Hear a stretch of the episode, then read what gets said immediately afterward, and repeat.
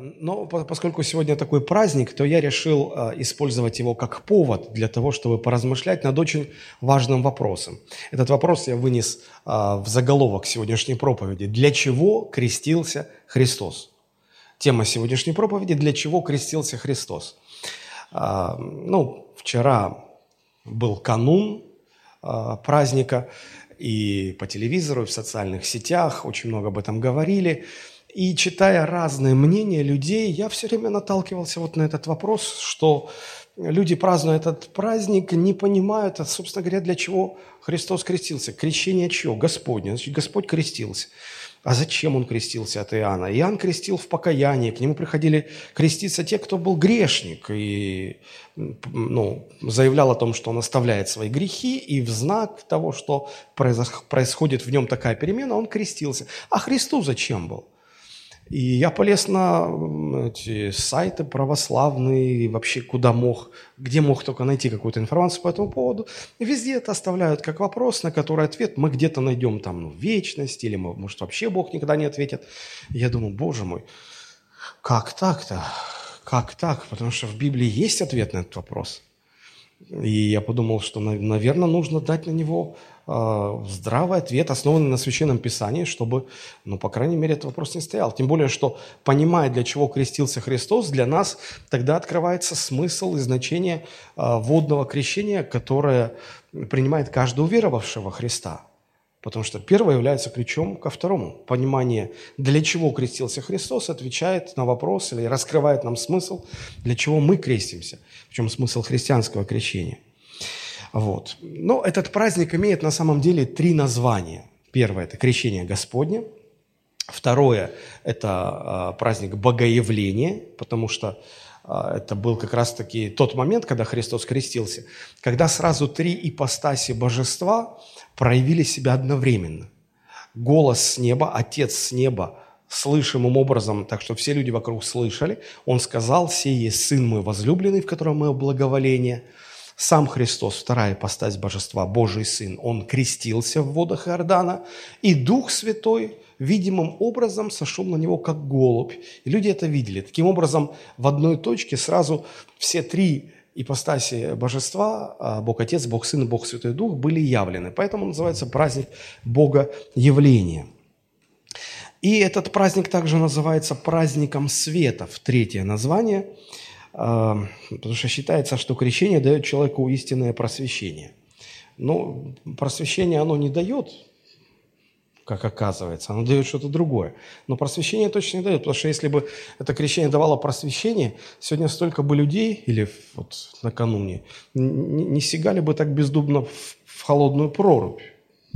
Я сегодня утром, пока одевался, я краем глаза посмотрел программу здоровья, и там Елена Малышева так призналась э, и поделилась своими мыслями, и сказала, что в целом Христос никак не ожидал, что мы будем нырять в прорубь, не, ну, на праздник крещения, таким образом отмечая праздник крещения.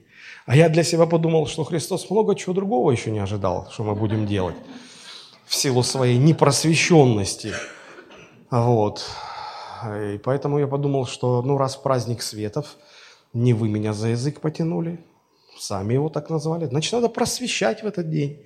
Вот поэтому я и ставлю такую просветительскую цель перед своей проповедью, чтобы объяснить, что праздник Крещения Господня – это немножко больше, чем просто святая водичка, которую в церкви сегодня все там затариваются на весь год.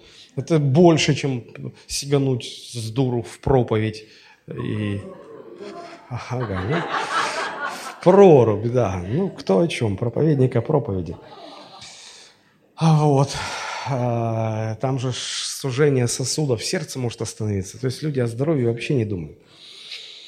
Ну вот, то есть э, все это не имеет на самом деле никакого отношения к празднику. А вот что имеет, мне бы хотелось в качестве альтернативной точки зрения сегодня и показать, поразмышлять. Вот. А, значит, суть праздника заключается в том, что Иисус Христос пришел на берег Иордана к Иоанну Крестителю для того, чтобы принять водное крещение. Описание этого события содержится во всех четырех Евангелиях. Я думаю, что этот факт указывает нам на большую важность данного события. Поэтому оно упоминается у всех четырех евангелистов. Получается, что с одной стороны этот праздник чрезвычайно важен, а с другой стороны он ну, остается таким недопонятым, он остается не, недооцененным, на мой взгляд. А то, что это событие неординарное, как раз таки говорит сам факт праздника, потому что будни не празднуют люди. Будни – это будни. Вот. Но сводить праздник к, а, значит, к нырянию в прорубь и к получению святой воды тоже неправильно. И люди... Вот я буквально утром где-то в новостях успел прочитать, что э, где-то в Москве таджики с москвичами перессорились. Они прорубь эту готовили и переругались уже матами, драка дошла. Вот крещение подпраздновали. Думаю, ну что такое? А, можно сказать, ну это неверующие люди, это, а в церквах сегодня до хрипоты, до кровохаркания спорят о том, а, есть ли разница между крещенской водичкой значит, до 19 января и после 19 января. Что вот как, как, какое-то преобразование происходит, и она уже вот, ну, не такая до по сравнению с тем, что после. Я не хочу даже вторгаться в эти споры. Я хотел бы все-таки вернуться к Божьему Слову. Все четыре Евангелия фактически начинаются с описания этой истории, которая ложится в основании сегодняшнего праздника. Ну, можете сказать, за исключением Матфея и Луки. А, но что касается Луки, то э, исследователи утверждают, что первоначальная версия Евангелия от Луки начиналась э, с третьей главы, а первые две были добавлены позже, если можно так сказать, ко второму изданию уже. Но так или иначе, в начале каждого Евангелия есть описание крещения Христа. Я хотел бы предложить вам прочитать вместе со мной вариант, записанный в Евангелии от Марка, поскольку это было самое первое Евангелие, которое было написано. Давайте мы прочитаем Марк, первая глава, с 9 по 11 стихи. И было в те дни, пришел Иисус из Назарета Галилейского и крестился в Иордане от Иоанна. И когда выходил из воды, тотчас увидел Иоанн разверзающиеся небеса и духа, как голубя, сходящего на него. И глаз, то есть голос был с небес, «Ты, сын мой возлюбленный, в котором мое благоволение». А, как я уже сказал, вопрос, а, который не дает покоя многим верующим и даже неверующим, зачем Христу нужно было креститься у Иоанна, если э, Христос был безгрешным, за ним не было греха. Для чего? Э, богословы, исследователи утверждают, что причина могла, вообще причины могло быть две. Э, это мы говорим вот слово крещение, да? Э, но на самом деле в еврейской традиции в еврейском языке это слово, которое означает омовение. В греческом языке это слово баптизу, а, оно означает погружение, погружать во что-то. Вот. В еврейской традиции это омовение. Если вы когда-нибудь будете в Израиле, или, может быть, вы были в Израиле, и вас приводили на экскурсию, а, там есть несколько мест у реки Иордана. Одни говорят, тут Христос крестился, другие говорят, там Христос крестился. Я все время вспоминаю, как э, какой-то ведущий, может, оговорился, может, ему текст так специально написали, но вышло очень забавно. Он сказал, что э, в мире э, существует шесть голов Иоанна Крестителя, но только две из них подлинные.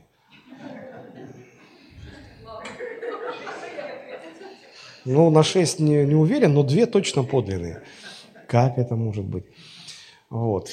Также и здесь. Есть несколько мест, где Христос крестил, но два из них точно подлинны. Вот. Ну, два вот таких вот есть. Возят и туда, и туда. Вот. И э, гиды, они всегда предлагают, не хотите ли и вы совершить, они не говорят крещение, они говорят омовение.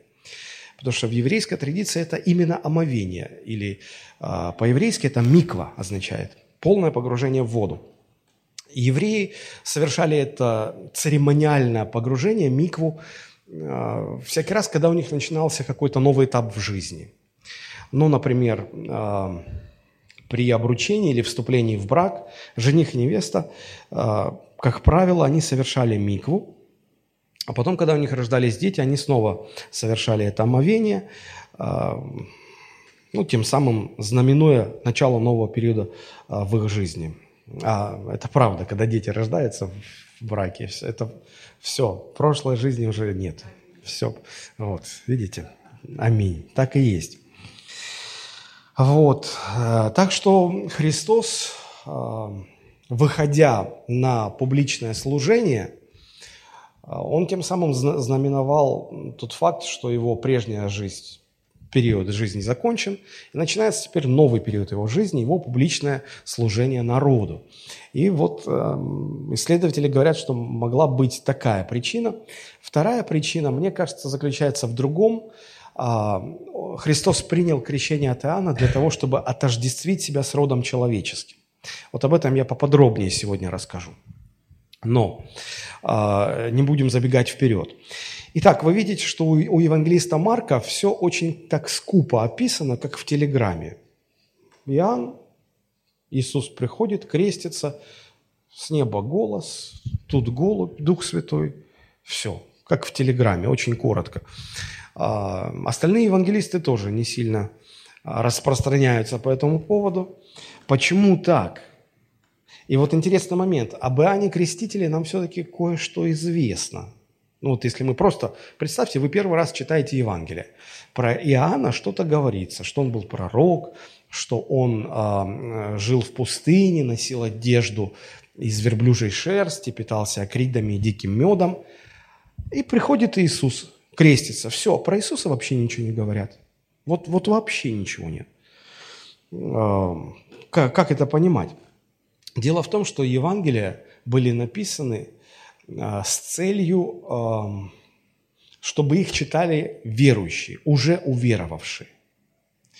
А, то есть первое Евангелие, как я уже сказал, это было Евангелие от Марка. Он его написал примерно через 40 лет после смерти и воскресения Христа. 40 а, лет по историческим меркам – это совсем мало. По меркам одной жизни это достаточно много. Но в то же время, ну, еще оставались свидетели – я вот помню, смотрите, у нас э, Великая Отечественная война закончилась в 1945 году, да? Через 40 лет, это 85 год. В 85 году я учился в седьмом классе. Я помню, что каждый год к нам приходили в школу ветераны, то есть те, кто участвовал в этой войне, и рассказывали о том, как все это было. То есть были свидетели, вот живые, реальные свидетели. Я думаю, что и в то время тоже через 40 лет после воскресения Христа, тоже оставалось еще достаточно много свидетелей, которые могли бы рассказать что-то. Да? И вот Иоанн пишет э, это, это, это свое Евангелие, э, потому что в то время уже была осознана потребность, необходимость иметь написанное изложение э, того, что делал Иисус, что Он говорил, для того, чтобы утверждать верующих. Прежде всего, Евангелия писались для того, чтобы утверждать уже уверовавших. Поэтому а, авторы Евангелия особо не объясняют, кто такой Иисус. Уверовавшим зачем объяснять? Это мы сегодня часто используем Евангелие с миссионерской целью. И мы неверующим даем, на, почитай. Он берет, читает, потом закрывает, говорит, мне ничего не понятно. Потому что они не были предназначены для миссионерских или евангелизационных целей. Они были написаны так, что читающий – это тот, кто уже уверовал. И тогда ему там все понятно, ясно, и поэтому э, там не, не объяснялись э, такие вещи, которые предполагалось, что читатель уже должен знать. Потом свое Евангелие пишет э, Матфей, э, потом Лука, и последним свое Евангелие пишет Иоанн. Примерно через 20 лет после Марка или через 60 лет после смерти и воскресения Христа. Вот почему во всех Евангелиях вот так просто говорится, пришел Иисус к Иоанну крестить. Все. И Иисус никак больше там не описывается. А, мы знаем, что Христос пришел из Назарета. А, он а, родился в Вифлееме, вырос и долго жил в Назарете. Вот. Назарет был провинциальным городом довольно-таки, городом, в котором было очень много неверующих евреев, где было язычников, наверное, даже больше, чем верующих, и религиозная жизнь, не сказать, что она была на высоком уровне. Вот почему, помните, когда э, Нафанаил услышал, что этот Иисус из Назарета, он так скривился и сказал, что может быть доброго из Назарета. Потому что люди ждали, что Христос придет из Иерусалима, из столицы религиозного мира, там чуть ли не из храма выйдет, из святого святых. Вот. Но Христос приходит из провинциального городка и, написано, крестился в Иордане. Как я уже сказал, что вот это слово «крещение», оно, а, вот мы в него, мы как христиане, мы вкладываем в него определенный смысл, да?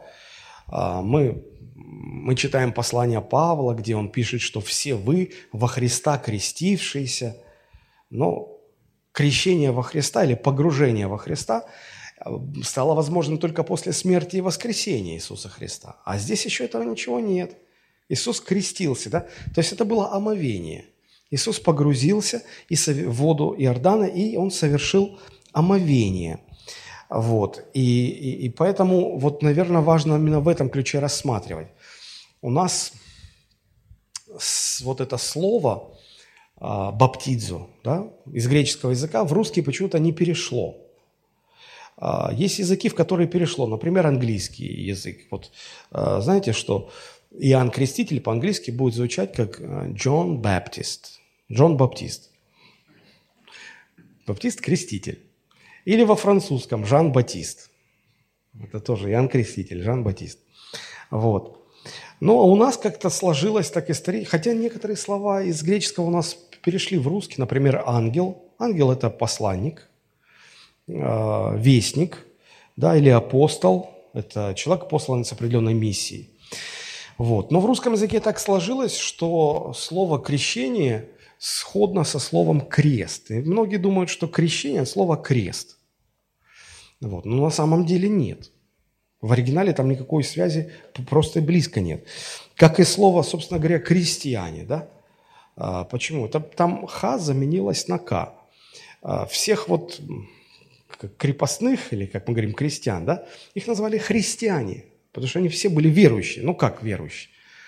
Как крестили в Русь оптом, вот так оптово верующие все и были там. А, вот. И христиане, крестьяне, потом крестьяне. Но в нашем понимании крестьяне – это социальная прослойка, да, а совсем неверующие. Ну, вот так вот получилось. Хотя вот в украинском языке, в белорусском языке там так и осталось хрещение, христиане, Христос. А, вот. И поэтому там, наверное, проще им это понять. А, поэтому вот крещение – это омовение. Если вы э, почитаете послание к евреям, то когда апостол Павел говорит, сокрушается о том, что вот вы верующие, вы, судя по времени, должны были бы быть уже учителями, но вы все еще младенцы, вам снова еще нужно преподавать начатки веры, учение о вере, учение о рукоположении, учение о крещениях.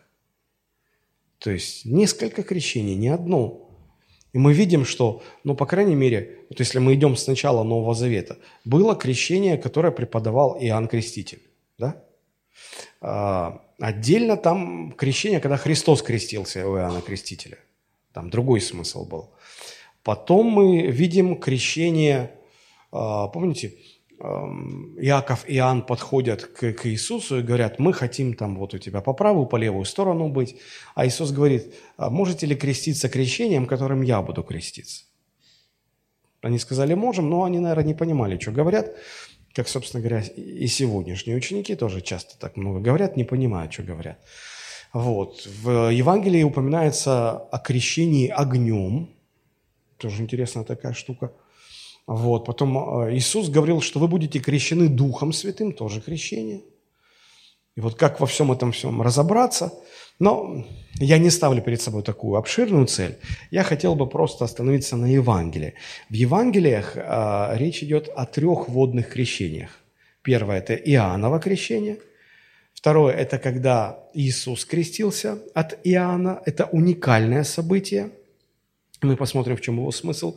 И в-третьих, это крещение христианское, которое принимают все уверовавшие во Христа.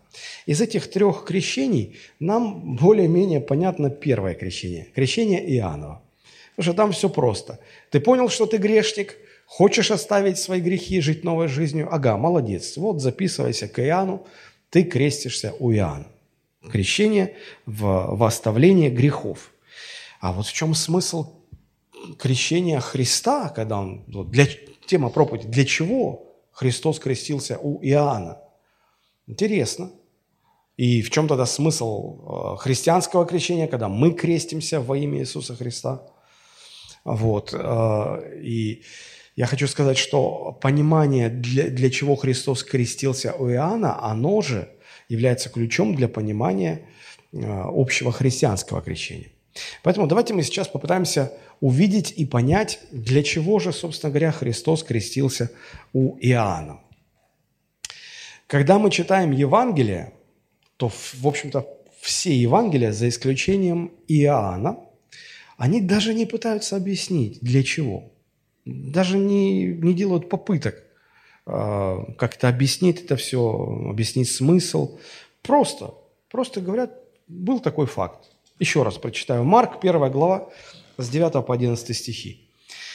«И было в те дни, пришел Иисус из Назарета Галилейского и крестился от Иоанна в Иордане. И когда выходил из воды, тотчас увидел Иоанн разверзающиеся небеса и духа, как голубя, сходящего на него. И глаз был с небес. «Ты, сын мой возлюбленный, в котором мое благоволение». Есть объяснение? Нету. Подобным образом ведет себя и евангелист Лука – 3 глава, 21-22 стихи. «Когда же крестился весь народ, и Иисус, крестившись, молился, отверзлось небо, и Дух Святой не шел на него в телесном виде, как голубь, и был глаз с небес глаголющий, «Ты, Сын мой возлюбленный, в тебе мое благоволение». Давайте теперь перейдем к евангелисту Иоанну. Он вообще это событие не описывает. Но он интересно, он, он его описывает со слов самого Иоанна Крестителя, как, э, как событие, которое было в прошлом. Обратите внимание. Евангелие от Иоанна, 1 глава, с 29 по 34 стихи. На другой день видит Иоанн, то есть на другой день после крещения Христа, а само это крещение Иоанн не описывает. На другой день видит Иоанн, идущего к нему Иисуса – Иисус вчера крестился, подчеркиваю, и говорит, а говорит тем, кто рядом стоял, вокруг. «Вот агнец Божий, который берет на себя грех мира. Сей есть тот, о котором я сказал, за мной идет муж, который стал впереди меня, потому что он был прежде меня. Я не знал его, но он для того пришел, но для того пришел крестить в воде, чтобы он явлен был Израилю. И свидетельствовал Иоанн, говоря, я видел духа, сходящего с неба, как голубя и пребывающего на нем. Я не знал его, но пославший меня крестить в воде сказал мне, на кого увидишь духа, сходящего и пребывающего на нем, тот есть крестящий Духом Святым. И я видел и засвидетельствовал, что сей есть Сын Божий. А здесь мы видим уже какую-то а, попытку объяснить, проанализировать, а для чего, собственно говоря, Христос крестился. Очень интересно. Итак, а, что же насчет Матфея? А вот когда мы читаем Матфея, то мы видим уже маленькую попыточку объяснить нам, собственно говоря, для чего Христос пришел креститься. Посмотрите, Матфея 3 глава с 13 по 17 стихи, я прочитаю в современном переводе, у вас здесь будет синодальный. Тогда появляется на Иордане Иисус из Галилеи, пришедший к Иоанну для крещения. Иоанн сначала этому противился, говоря, «Это я нуждаюсь в том, чтобы ты меня крестил, а ты пришел ко мне». «Пусть теперь будет так», – возразил ему Иисус. «Этим мы исполним то, чего хочет от нас Бог». И тогда Иоанн согласился. Сразу после крещения Иисус вышел из воды, и вдруг раскрылись перед ним небеса, и он увидел, как Божий Дух, словно голубь, спускается и приближается к нему. И голос с неба сказал, «Это мой любимый сын, в нем моя отрада». А, совершенно понятно, почему Иоанн Креститель противится и говорит, это я не могу тебя крестить, это, это я от тебя должен креститься. Потому что тот, кто крестит, априори, изначально больше того, кто крестится. Меньший благословляется большим. И если э, вот следовать этой логике, Иоанн и говорит, ты-то больше, я меньше, поэтому мне от тебя надо креститься. А тут такой конфуз, ты больше приходишь креститься от меньшего. Непонятно. И, и этот вопрос созвучен нашему вопросу. Для чего Христос пришел к Иоанну креститься в Иордане? И вот Иисус делает первую попытку объяснить. Она не, не очень сильно нам все объясняет, но Иоанну хватило и этого. Иисус говорит, пусть так. Вот давай сделаем так, как я говорю. Если ты признаешь меня большим и говоришь, что это я тебя должен крестить, ну тогда поверь мне. Давай сделаем так, потому что так мы угодим Богу. Ну, Божьи люди, они не бунтари, они не противятся, они соглашаются. Когда старший говорит, так угодно Богу, так надо на Богу, хорошо, значит, так надо. Сделаем, как ты сказал, Господь. И все. Но у нас-то вопрос остается с вами. Если э, Бог так хотел, чтобы Иисус принял крещение, то остается понять, для чего Бог этого хотел. Для чего Христос крестился. И вот здесь нам очень помогает аналитика от Евангелия от Иоанна. Хочу обратить ваше внимание вот на что. Возвращаемся. Иоанн, 1 глава, с 29 по 31 стихи. Смотрите, на другой день видит Иоанн идущего к нему Иисуса и говорит, вот Агнец Божий, который берет на себя грех мира. Посмотрите, в, в этой фразе, то есть а, когда, когда Иисус, в тот день, когда Иисус крестился у Иоанна, Иоанн так и не понял, для чего. Иисус сказал, так надобно, хорошо. Но после этого, наверное, мы можем только предполагать, возможно, что Иисус с Иоанном разговаривал. А, почему такая возможность допускается? Потому что теперь Иоанн Креститель, он уже не просто окружающим говорит, о, это Иисус, который вчера крестился – а почему крестился, так надо было. Нет, он уже говорит какой-то смысл. Он говорит, что Иисус крестился, и теперь смотрите, вот он является Божьим агнцем, который берет на себя грех всего мира. А кто ему об этом сказал? А почему он так решил? И что это значит? И как мы можем из этих слов понять, для чего крестился Христос? Понятно, что он крестился не потому, что ему нужно было покаяние в грехах совершить. Нет. Смотрите, а, выходит, что через крещение Христос взял на себя грех мира. Мы знаем, что на кресте Иисус оплатил грех всего мира, но взял Он его на себя в момент крещения. Взял в момент крещения. А как это произошло? Как можно взять? Я согрешил, а кто-то подходит и говорит, я возьму твой грех на себя. Но это же не деньги, чтобы достал из одного кармана и положил в другой. Взял. Как ты можешь мой грех взять? Вот это очень интересный момент. Дело в том, что э, смысл любого водного крещения заключается в отождествлении себя с чем-то. Смотрите, Иоанн крестил в покаяние и прощение грехов. И вот люди, которые приходили к Иоанну, признавали себя грешными, они окунались в воду, совершали это омовение, потом выходили из воды. И в этом действии они отождествляли себя с этой переменой, с э, очищением себя от грехов. Разве вода смывает грехи? Нет. Петр говорит, 1 Петра, 3 глава, что крещение – это не плотской нечистоты, а мытие. Это не омытие грязи себя. Крещение не смывает грехи. Но крещение, в крещении человек отождествлял себя с человеком, с которого грехи смыты.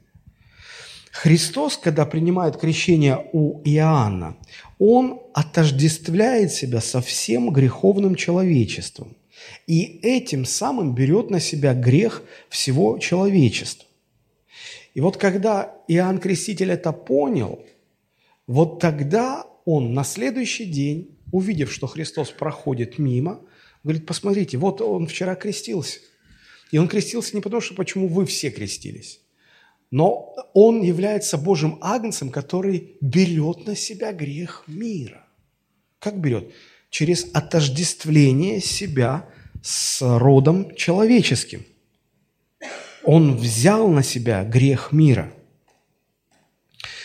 Смотрите, если речь идет о крещении христианском, то Писание говорит, все мы во Христа крестившиеся, во Христа облеклись.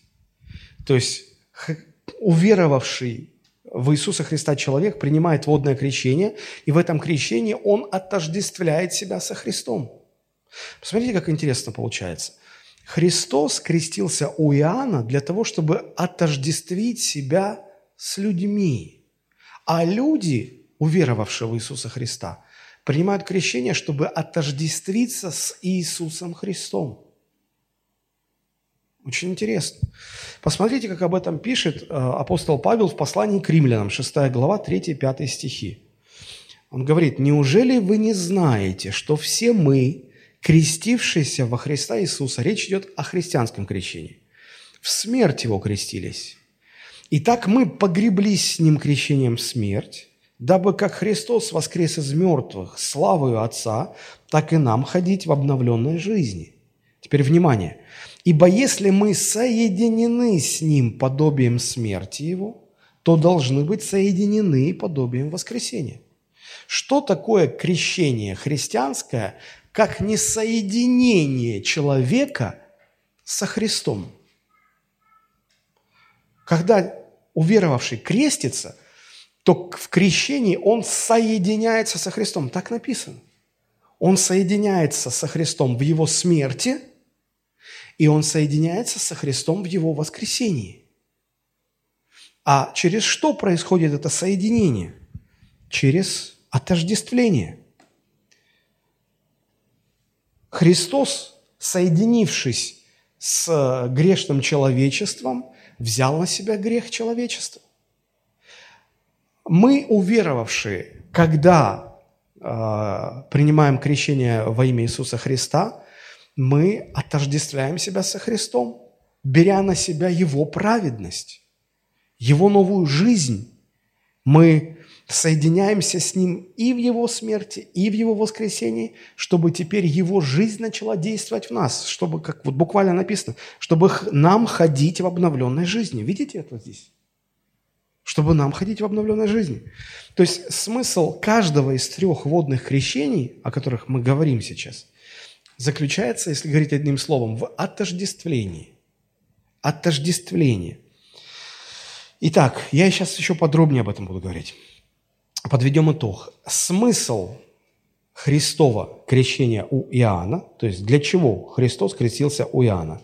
Чтобы отождествить себя с грешным человечеством.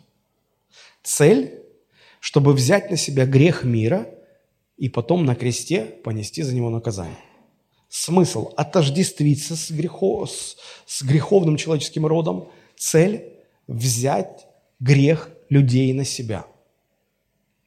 И вот в своем крещении Христос соединился со всеми людьми, отождествился со всеми людьми, так что наши все грехи засчитались на его счет – Хотя Христос ни одного греха не сделал. Он был абсолютно чист и непорочен. Но крещение отождествляет и через отождествление соединяет того, кто крестится, с тем, с кем он отождествляется. Так что, если, если Христос соединился с родом человеческим, то грех рода человеческого перешел на Христа. А мы, когда соединяемся со Христом в нашем крещении христианском, его праведность переходит на нас, потому что мы с Ним отождествляемся. И таким образом а, все, что Христово, становится наш. Его праведность, Его свобода от власти греха, Его слава, Его авторитет и так далее. И вот понимание того, для чего Иисус крестился у Иоанна, оно открывает нам глубокий смысл христианского крещения, почему мы крестимся во имя Иисуса Христа. И я хотел бы сейчас э, более подробно об этом поговорить. Еще раз, давайте мы вернемся. Римлянам 6 глава, 3-5 стихи. «А неужели не знаете, что все мы, крестившиеся во Христа Иисуса, в смерть Его крестились? Итак, мы погреблись с Ним крещением в смерть, Дабы как Христос воскрес из мертвых славы Отца, так и нам ходить в обновленной жизни. Ибо если мы соединены с Ним подобием смерти Его, то должны быть соединены и подобием воскресения Его. Значит, э, я уже указывал на, на слово «соединены». В крещении мы соединяемся с Ним в двух вещах – в смерти и в воскресении. То есть креститься во Христа – это значит соединиться с Ним – в смерти и воскресении. А теперь обратите внимание на слово «обновление». Ибо, пятый стих, «Ибо если мы соединены с Ним э, на слово «подобием», обратите внимание на слово «подобием», «Ибо если мы соединены с Ним подобием», подобием, соединены подобием». Что такое подобие? Откройте словарь, это тождество. Это тождество. Если вы помните еще курс математики школьный, хотя бы школьный, то э, тождество или отождествление – это всегда, ну, э, как сказать, это когда разные понятия, разные категории э, приравниваются, признаются сходными или равными. Итак, отождествить – это признать сходными или равными разные понятия – то есть, когда сказано, что мы соединены с Христом подобием Его смерти. Мы же никто из нас на кресте вместе с Иисусом не висели, не умирали. Мы тогда даже еще не были рождены. А как мы можем с Ним тогда соединиться? Подобием. Подобием. Тождеством. А вы спросите, а как это? Ну как? Что-то вот как трудно уловить смысл. Я вам приведу такой пример. Если я решу иммигрировать из России, допустим, во Францию, подам все документы, пройду все необходимые процедуры. И вот я получаю гражданство, я получаю французский паспорт. Я кем становлюсь? Французом. Но я русский, этнически русский. Я француз э, славянского происхождения. Да? Я русский, но благодаря тому, что я прошел а, процедуру приобретения французского гражданства, я отождествился с французским народом, поэтому я француз. Я не родился французом, я им стал. И на меня теперь действуют все французские законы, все французские налоги, все французские льготы. Чего вот депортета из Франции приехал в Россию, чтобы уклониться от налогов, потому что там налоги большие. Вот, он решил отождествиться с русским. Не очень получилось, ну, наверное, от каких-то налогов ушел, но не важно. Вот, то есть, вот оно подобие, подобие. Все праздники, обычаи этого народа на меня распространяются. Я никогда не, рождался французом, но я им стал благодаря отождествлению себя через гражданство.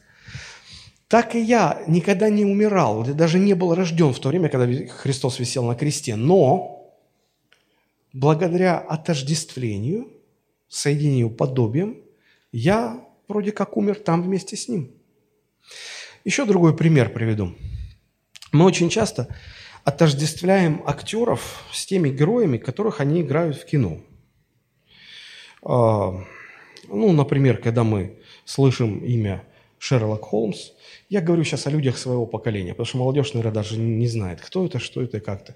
Но вот мое поколение, те, кто старше меня, вот. Если э, Шерлок Холмс, то это, конечно же, актер Василий Ливанов. И его это знаменито «Это же элементарно, Ватсон». Вот это вот просто ты ни с кем не спутаешь. Даже англичане признали, что вот наш Василий Ливанов это, это, это лучше всех остальных английских Шерлок Холмсов. Вот.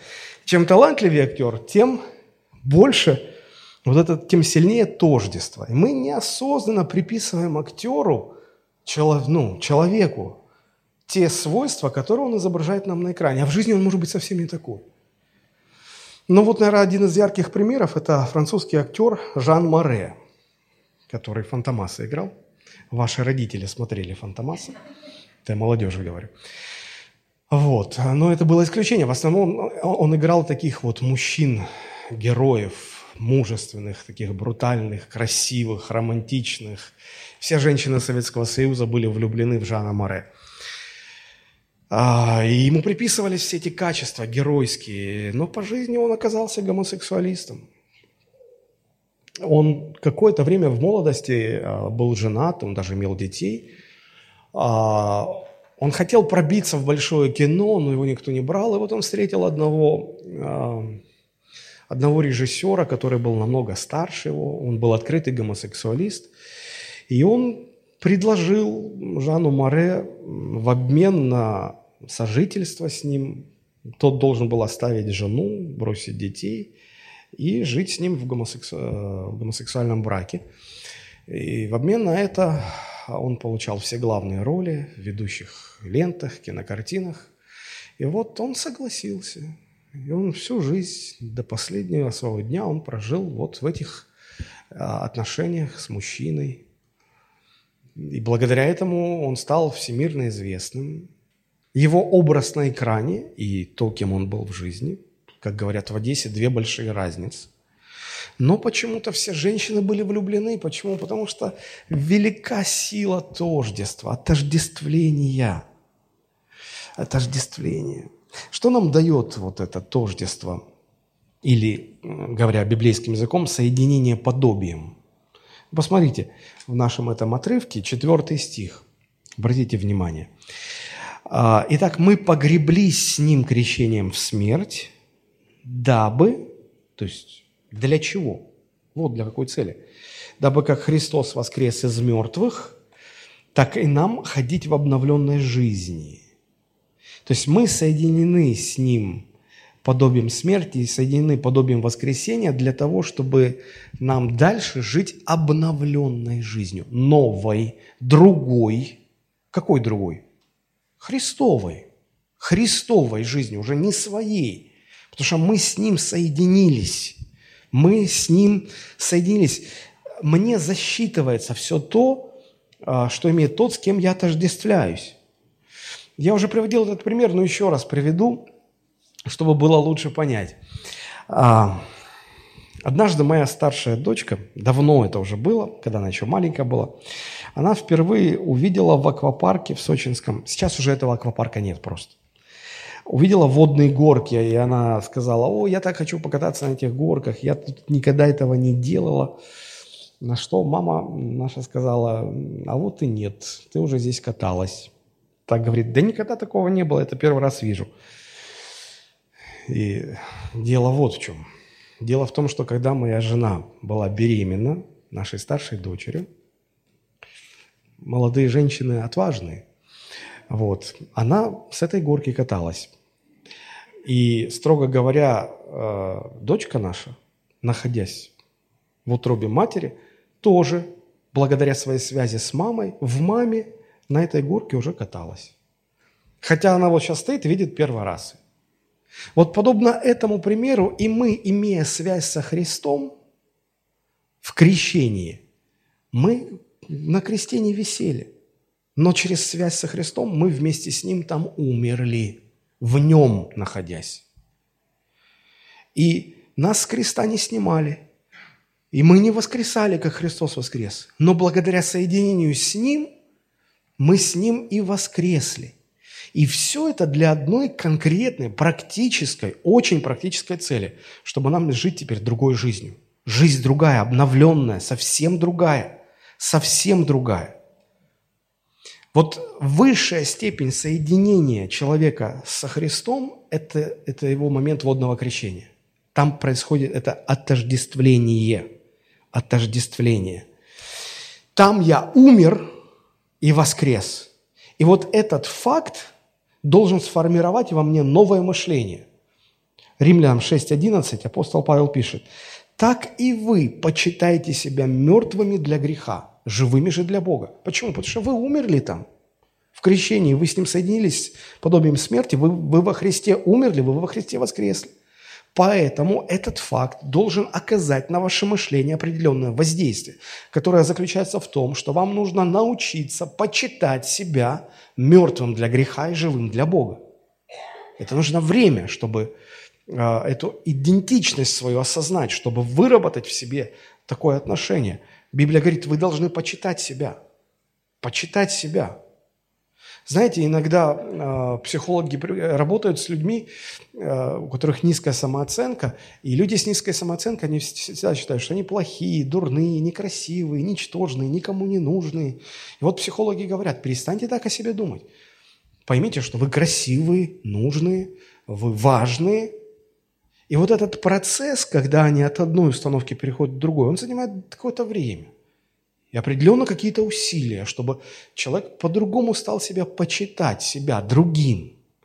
Примерно здесь также нам нужно время и, и усилия с нашей стороны, чтобы, основываясь на факте нашего крещения, почитать себя мертвыми для греха, а живыми для Бога. И когда у нас сформируется такое отношение, то когда искушения нас будут толкать в грех, мы скажем, а как?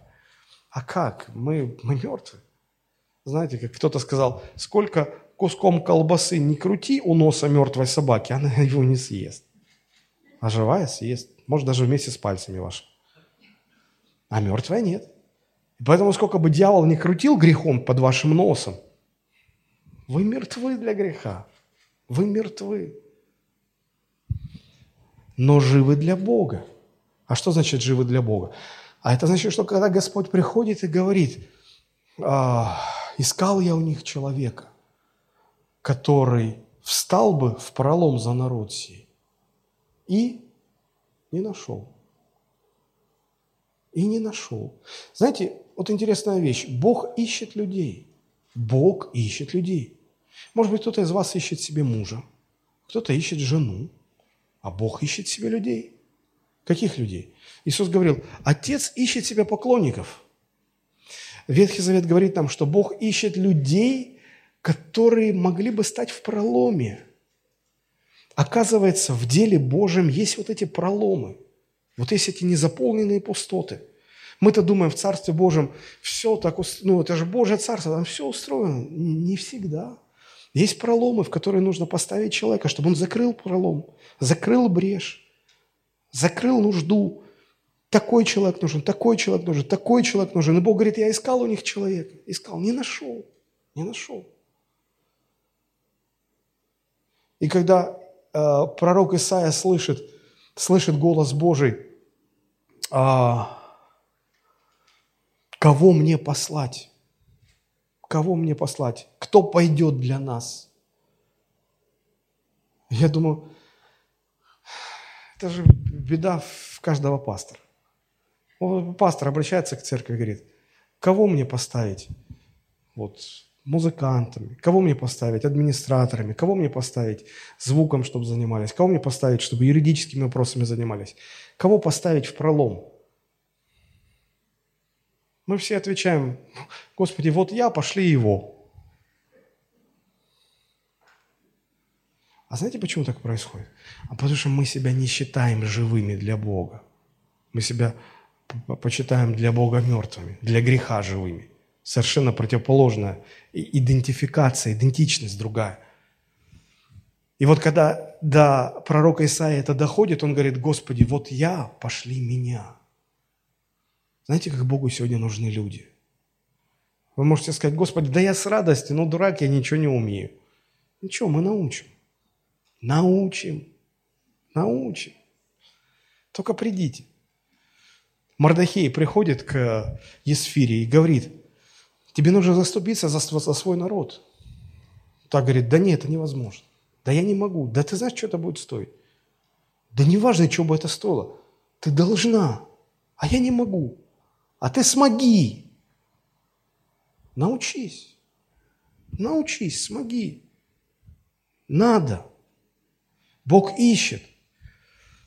И вот в крещении мы, отождествляя себя со смертью Христа, с Его воскресением, мы приходим к пониманию своей идентичности. Мы для греха мертвы. И когда друзья нас начинают звать, пойдем в ночной клуб, пойдем туда, пойдем, пойдем там вот это все. Ты говоришь, не, все, я умер, меня нет. А когда слышишь Божий призыв пойти туда, на миссию, сюда, вот сюда, ты говоришь, да, Господи, да, пошли меня, я жив для Тебя. Как много сегодня верующих с такой идентичностью. Не понимают, потому что не понимают, что такое крещение – не сформировали вот это отношение. Писание говорит, почитайте себя мертвыми для греха, живыми для Бога. А мы сегодня себя не почитаем. Мы не утруждаем себя вот этим, этой обязанностью почитать себя таковыми. Не утруждаем. Отождествление с Иисусом делает меня равным Иисусу. Но здесь внимание. Я хочу, чтобы вы очень правильно меня поняли. Посмотрите, я говорю, что отождествление со Христом делает меня равным Христу, но при этом, конечно же, я остаюсь человеком. Между нами принципиальная разница. Он творец, я творение. Я никогда не буду им, никогда. Мы разные. Но так отождествление – это же и есть приравнивание разных категорий, разных, принципиально разных понятий, вещей, когда разные вещи признаются сходными. Поэтому он творец, я творение, но через отождествление все его становится моим, а все мое становится э, принадлежать ему. В Новом Завете такой процесс еще называется сораспятием. Галатам 2, 19, 20. Павел говорит, я сораспялся Христу, и уже не я живу, но живет во мне Христос. Я умер, Христос живет. Это тоже идентичность верующего. Это чтобы так к себе относиться, это должно, эти истины библейские, они должны оказать глубочайшее влияние на сердце человека, на его мышление, на его сознание. И это меняет всю жизнь. Итак, Одно из значений водного крещения э, заключается в отождествлении человека со Христом в его смерти и воскресении. И на этот смысл нам указывает крещение Христа от Иоанна в водах Иордана. Потому что и Христос пришел креститься, чтобы отождествить себя с родом человеческим, чтобы через это отождествление взять на себя все наши грехи. Цель Почему мы отождествляемся со Христом? Чтобы получить свободу от греха для обновленной жизни. Нам нужно очень хорошо понимать, что крещение не является необходимым условием для спасения. Крещение нас не спасает. Необходимое условие для спасения – это вера. А праведный верою жив будет. Крещение является необходимым условием не для спасения, но для освобождения от власти греха. Я очень хочу, чтобы вы это поняли. А, смотрите. А, итак, мы погреблись с ним крещением в смерть, дабы нам ходить в обновленной жизни. Я немножко сокращаю. Дабы нам ходить в обновленной жизни. А, другими словами, мы приняли водное крещение для того, чтобы Бог обновил нашу жизнь реальное, не символическое, а реальное действие, которое происходит во время крещения, Бог обновляет нашу жизнь. Я очень часто наблюдал э, в, в, свой, в практике своего служения, когда люди приходят к Богу, но тянут с э, водным крещением, долго не принимают водное крещение, то обычно такие люди еле-еле держатся в Боге. Вот их наставникам всегда приходится тяжело – они буквально каждую неделю должны его держать, потому что отпустишь, он падает, падает, падает. Звонить, держать, напоминать, поддерживать. Он сам не стоит. Он год может тянуть так, два тянуть, три тянуть. И, и чем дальше он тянет, тем слабее он становится. И в конце концов, подавляющее большинство просто отходят от, от Господа. Просто э, уходят в старую жизнь. Потому что старые привычки, старые грехи, на них давят. Они уже спасены, да. Но они не могут ходить в обновленной жизни. Жизнь не обновляется, потому что обновляется она только с крещением. А я объясню, что происходит во время крещения, почему жизнь обновляется. А у них этого нет, и у них ничего не меняется. А, из истории мы знаем, что когда из иудеев, кто в первые века и позже обращался в христианство, конечно, э, семья воспринимала это с ужасом, это была трагедия. Но пока он не принял крещение, этот уверовавший во Христа иудей, его не выгоняли из дома. Его считали ненормальным, позором семьи, но его не выгоняли из дома.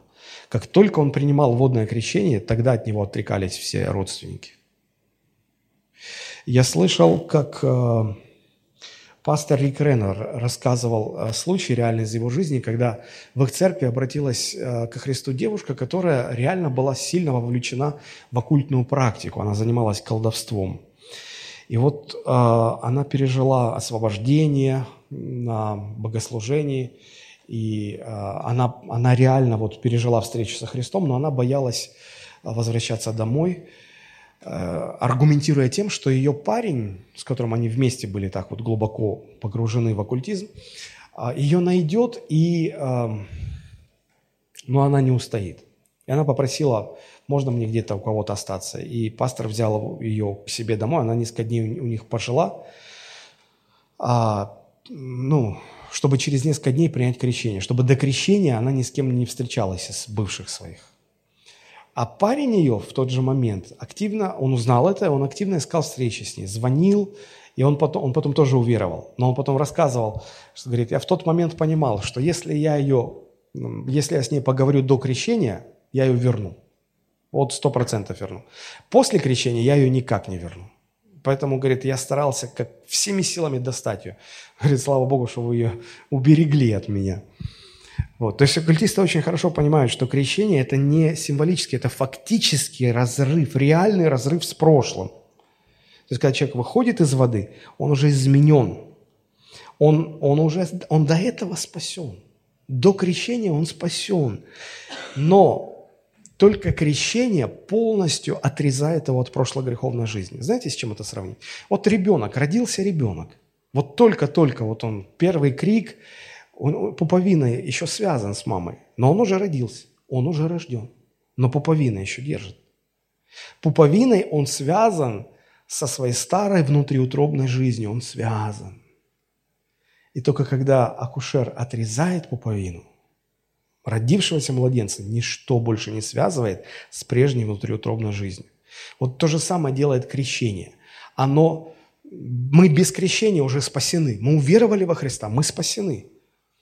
Но у нас еще есть эта пуповина, которая держит нас со старым греховным миром. И вот в крещении э, мы, мы разрезаем эту связь со старым греховным миром. А она, она обрывается. И нас больше ничто не связывает с этим греховным миром. В крещении мы соединяемся теперь уже со Христом в Его смерть и в Его воскресении. И вот это соединение дает нам обновленную жизнь. Знаете, это, мы переключились к новому источнику. Нас из одного источника вытащили и подключили к другому источнику. Как э, если взять шланг, из которого течет грязная вода, то дело не в шланге, а в источнике, к которому он подключен. Можно этот шланг, этот же шланг взять, вытащить и подключить к источнику чистой воды. Через него чистая вода пойдет. Вот так же и люди. Их жизнь определяется тем, к какому источнику они подсоединены. Если к старой греховной жизни, ты будешь жить в грехе. Ты никуда от этого не денешься. Если ты подключен теперь ко Христу через крещение, Его жизнь будет течь через тебя, ты другой будешь. Вот, вот в этом суть обновленной жизни. Водное крещение необходимо для освобождения от власти греха. Поэтому а, Павел, э, послание к римлянам 6.6 говорит, неужели вы не знаете? Здесь надо знать. Это нужно знать, понимать, потому что если человек формально проходит водное крещение, но это ничего не меняет в его жизни. Точно так же, как если неверующему человеку просто выучить слова молитвы покаяния. Он их произнесет, но он вообще ничего не понял, что сказал. После этого он спасен? Да нет, конечно, он не спасен. Потому что дело не в магических словах, дело в обращении сердца человека. Так и человек, которому не объяснили, что такое крещение, он не понимает, что такое крещение. Даже если он верующий, но не понимает, что такое крещение. Он, он, он крестился, но он какой вошел в воду, такой вышел из воды. В нем ровным делом ничего не поменялось. Потому что ключевым моментом в крещении является знать, знать, осознанно – совершить это действие. Если человек неосознанно совершает, ничего не происходит. Итак, водное крещение, я уже заканчиваю, это разрыв с прошлым, освобождение от власти греха, чтобы иметь возможность вести новую жизнь. Теперь последний момент, на который хочу обратить ваше внимание. Крещение освобождает нас не от силы греха, а от власти греха. Это разные вещи. Смотрите, сказано, дабы нам не быть уже рабами греху, ибо умерший освободился от греха, дабы нам не быть рабами греха. Быть рабом греха – это значит быть под властью греха. А крещение нас освобождает от власти. А, люди, которые через крещение получили свободу от власти греха, они все еще могут сталкиваться с силой греха. Они могут еще совершать грехи. Грех, как надсмотрщик, может еще на них оказывать давление и орать, и кричать. «Встань в строй! Куда ты выбился? А ну вернись! Возвращайся!» Это сила греха, она на нас давит. И вот знаете, в чем разница? Человек, который освободился от власти греха, он, столкнувшись с силой греха, она на него давит. Он может ее не послушать. Раньше, когда он был рабом греха, он знал, что любое непослушание и грех, как надсмотрщик плеткой, хлобысь по спине, и тебя просто за ноги притащат и вернут в строй. Ты раб. Ты раб, ты никуда не денешься. А сейчас ты уже не раб. На тебя грех орет, но он не имеет над тобой власти. Если ты просто по инерции согласишься, ой, да, что это я, ты согрешаешь. Ты можешь расправить плечи и сказать, я больше не ваш раб. И никто вас плеткой не ударит. И никто вас за ноги не потащит обратно в строй рабов. Потому что вы свободны. Но вы будете сталкиваться с силой греха. Он будет орать на вас, он будет давить на вас. Но вы, вы просто поймите, что вы уже свободны. Можете встать, расправить плечи и сказать, я свободен. И вы уже больше не почувствуете, как это, как раньше, как власть греха тянет вас обратно в рабство. Этого не будет. Этого не будет. Почему сегодня христиане грешат? Они, не, они по инерции скатываются. По инерции. Запуганные. Они привыкли к этой запуганной рабской жизни. Вот почему Павел говорит, почитайте себя умершими для греха. Почитайте себя свободными от этой власти. Уже нет этой власти. Но по незнанию, по незнанию ты можешь по инерции скатываться в эти грехи. Вот что важно. Итак, вера – необходимое условие для спасения, а крещение – необходимое условие для освобождения от власти греха, чтобы нам иметь обновленную жизнь. А, конечно, а, основные а, доктрины о водном крещении, христианском водном крещении мы находим в послании к римлянам 6 глава и Колоссянам 2 глава. Вот. Но изучая эти места, нетрудно заметить, что апостол Павел, написавший и то, и другое послание, все, все свои выкладки он основывает на, на понимании того, для чего Христос крестился в Иордане от Иоанна Крестителя. Вот исключительно на этих вещах. Просто развил и продолжил эти мысли. Вот почему я говорю, что так важно ответить э, себе на вопрос и, и понимать, для чего Христос крестился. А это дает понимание нам. Вот тот праздник, который мы сегодня празднуем. Мне бы очень хотелось, чтобы, наверное, лучшим празднованием этого праздника, мы понимали, что лучшим празднованием этого праздника является, а, ну, когда мы освежаем в своем сознании вот эти истины, о которых мы сегодня всю проповедь говорили, когда мы снова и снова об этом размышляем. И вот это приносит реальную свободу от власти греха который не даст вам никакие там тысячные окунания в проруби и крапление святой водички и так далее. Понимание истины и силы Божьего Слова. Вот что нам нужно. Вот в этом наше спасение, наша жизнь. И я а, думаю, что теперь, зная эти вещи, понимая эти вещи, вы сможете не только своим детям рассказать, друзьям рассказать, но в какой-то мере вот мы всем этим способствуем э, просвещению нашего народа, нашей страны в этот праздник, который также называется праздник светов, и, имея в виду просвещение народа Божьим Словом. Давайте мы поднимемся сейчас, помолимся. А, я не знаю, как для вас, но я, когда эти вещи осознаю, во мне рождается огромная благодарность Богу за то, что Он а, спас меня. И таким удивительным образом спас меня. Он отождествился со мной, чтобы забрать мои грехи. И потом повелел мне отождествиться с Ним, чтобы я мог взять Его праведность, Его славу. Кто вам еще предложит такой обмен? Забрать у вас все, все, что вас угнетает, и дать вам все то, от чего ваша душа расцветает – и становится свободной. Это делает Христос. И в моем сердце это рождает огромную благодарность. Я думаю, что и в вашем сердце, если вы христианин. Поэтому сейчас, когда мы будем молиться, просто благодарите Бога за то, что вы спасены Христом, ваш грех прощен, а, ваша связь с греховным миром разорвана, вы освобождены от власти греха. Господь, мы благодарим Тебя за Твою любовь и милость.